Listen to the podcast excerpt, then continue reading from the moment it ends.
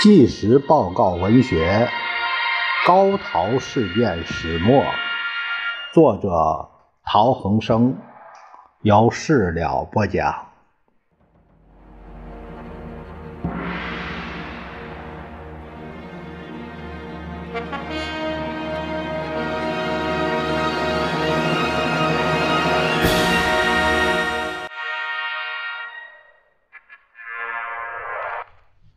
第五章第四节：近卫内阁总辞。一九三九年一月四日，日本政坛发生巨变，近卫文末总辞，平沼其一郎男爵继任首相，组织新阁。这一变动对汪精卫及其追随者造成了重大冲击。近卫文末乃是日本贵族。是为提倡个人主义、主张国际正义的理想主义者。卢沟桥事变的时候，他才阻隔一个月。对于事变的发生，他和他的内阁事前并不知情。最初，参谋本部采取不扩大方针，主张由现地驻军以地方事件就地解决。可是，陆军大臣杉山元。及他手下的陆军将校却主张乘胜突进。近卫首相自己原倾向于参谋本部的意见。七月十一日，在内阁会议上提出应设法早日停止战争和中国和解。然而，他终究无力控制东京的少壮军人，无从掌握全部局势。及至陆军省。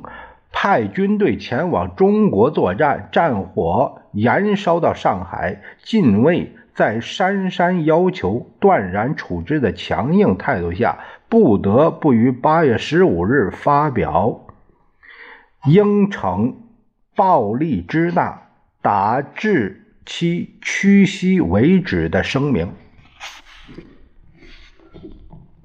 其实，日本天皇也主张不扩大。他在《昭和天皇回忆录》里写道：“不久，这个事件就是指的是卢沟桥事件，波及上海。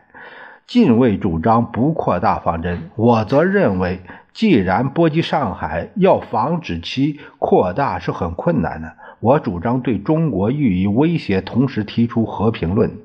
参谋本部赞成我的意见。”但陆军省却反对，反对的可能是陆军省军务局，因而又失去了妥协的机会。近卫辞职的原因是他无法处理议会中政治势力之对立、财政经济之压力、国际形势之艰迫，以及他反对全面推行全国总动员案。原因则为。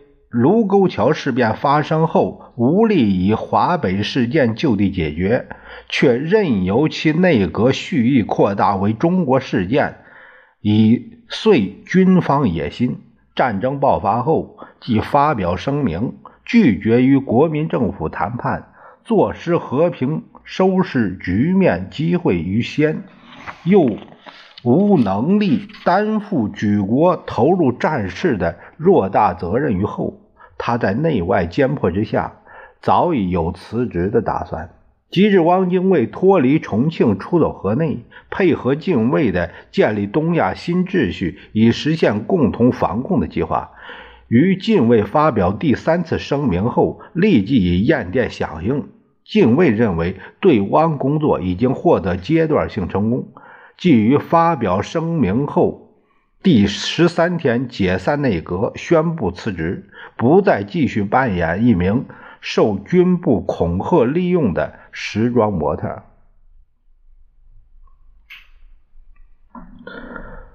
近卫下台，现任枢密院院长，属于鹰派的平昭上台组阁，法西斯主义抬头。平昭在西园寺内阁中曾任次官，辞任法相及枢密院副院长。他是位激烈的国家主义者，阻隔后势必强化海陆军极端派在政治上的地位。他上任后虽然口头上说日本对华政策并不因内阁改组而动摇，事变进入一新阶段，应在新内阁之下图新的属政之设施，以其民心之一心，云云。但实质上，对汪组织的和平计划与军方部分有识人士欲借以脱离战争泥沼的期望，是远不如近卫热心的。陆相板垣征四郎对于平沼处理对华外交的态度不甚放心，因此平沼请他留任时，曾提出七个条件，其中对中国问题的条件是要求对中国事变。应依御前会议所决定，坚持确实不动的方针。关于近卫十二月二十二日调整对华国交之声明，尤需全面支持于踏袭。近卫辞职后也发表声明说，日本对华之政策并不因为内阁辞职而动摇。盖此项政策之成立，曾经过日皇之批准。至于此次之辞职，则因相信需要在新内阁下使人心能以观瞻一新。对华事件现已达成一阶段，需要将一切努力集中于新秩序之产生。五人对此必须采取坚决态度，以予之意见。如欲应付新局面，四必须采取新步骤，以振奋人心。此事可由新内阁应付之。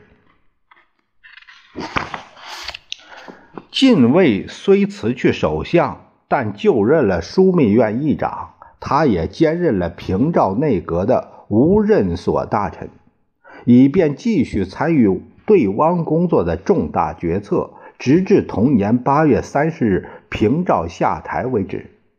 为了向日本新内阁表明自己对和平运动的积极态度，汪精卫派高宗武赴日，这是二月二十一日长崎登陆，与日政府外务机关联系，说明汪对和平结束战争的方法：第一，如果日本要与蒋介石接触，他愿协助斡旋。第二，如果日本要与蒋介石以外的人接触，他愿以在野身份斡旋。第三，如果要他出来负责，他将出马。日方采取第三点，由五项会议决定，促汪出马。三月十八日，由田鸠爱义总领事把决定带到香港面交高宗武。这个这个田鸠爱义啊，这个鸠是一个句子的句，那里边没有口，里面有个九，这个字呢也是呃这个很少见啊，我我给朋友们说一下。然而，汪精卫对日本政局的变化并非没有警惕，尤其敬畏文末在十二月二十二日声明中对于重光堂协议两年撤军的承诺只字不提，而近卫在任内想方设法把他这位国民党元老弄到河内，自己却突然辞职，觉得被日本人出卖了。令他十分气馁。同时，汪精卫原来准备在云南或四川等非日本占领区建立政权的计划，因为预先估计可能参参加和平运动的将领龙云、张发奎、陈济棠、何健等人，并没有预期的响应，而致全部落空，令他更加失望。高宗武在日本时曾经得到日方有意与蒋介石妥协的印象，对于日方的一些方针也相当不满。他与陈公博、陶希圣都极力反对任何在占领区组织政府的想法。汪精卫一度有意接受高等三人的建议，就此放弃出马，远赴欧洲脱离事端。可惜由于他。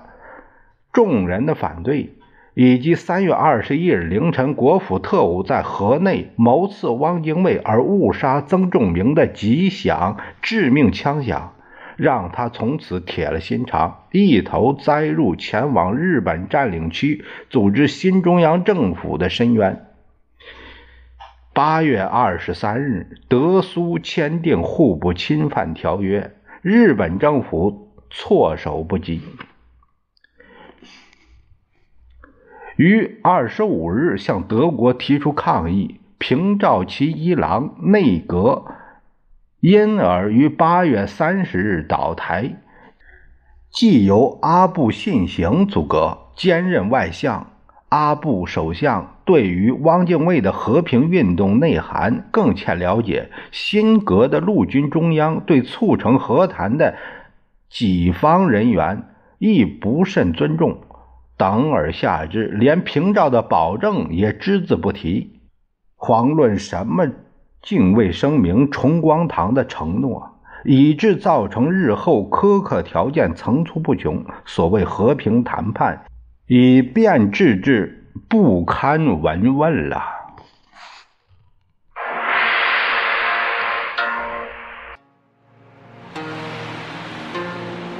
滚滚长江东。